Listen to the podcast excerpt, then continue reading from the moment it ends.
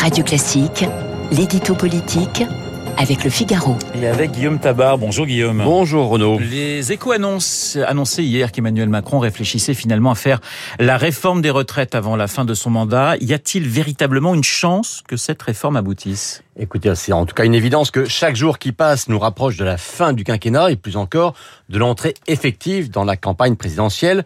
Donc oui, le temps est compté et une réforme des retraites, quel qu'en soit le périmètre, ça passe forcément par une loi.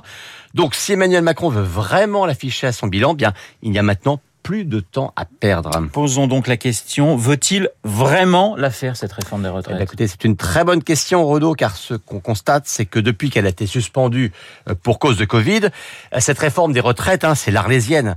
Euh, comme dans la nouvelle d'Alphonse Daudet, on en parle toujours, mais on ne la voit jamais. Souvenez-vous, hein, dès le 14 juillet 2020, je dis bien 2020, pas 2021, le chef de l'État avait dit aux Français qu'il faudrait la reprendre et qu'il faudra bien se résoudre à travailler plus. Euh, depuis, des ministres comme Bruno Le Maire ou Gabriel Attal ont dit qu'il fallait la faire et dès maintenant. Tandis que d'autres personnalités, comme Richard Ferrand, le président de l'Assemblée, disent faisons-en plutôt un thème de campagne en la reportant à un éventuel second mandat. Et puis il y a deux mois, Macron a reparlé en posant deux préalables. La sortie effective du Covid et une avancée suffisante de la relance économique. Euh, tout le monde avait alors compris qu'on était définitivement dans le scénario post-présidentiel.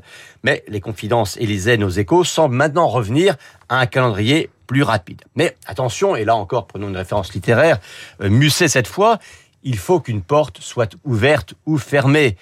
Et à force de remettre sans cesse le sujet sur la table, sans jamais passer aux actes, eh bien l'exécutif risque d'obtenir l'effet inverse à celui qu'il recherche.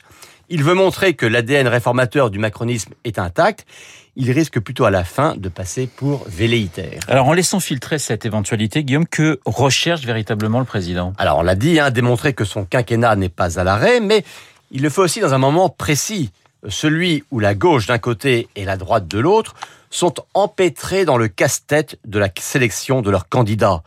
Euh, tous ces débats sur la primaire à droite, la primaire chez les Verts, les déclarations de candidature des uns, les annonces de déclaration des autres, tout cela a un côté très boutique, très entre soi auquel les électeurs peuvent rester hermétiques.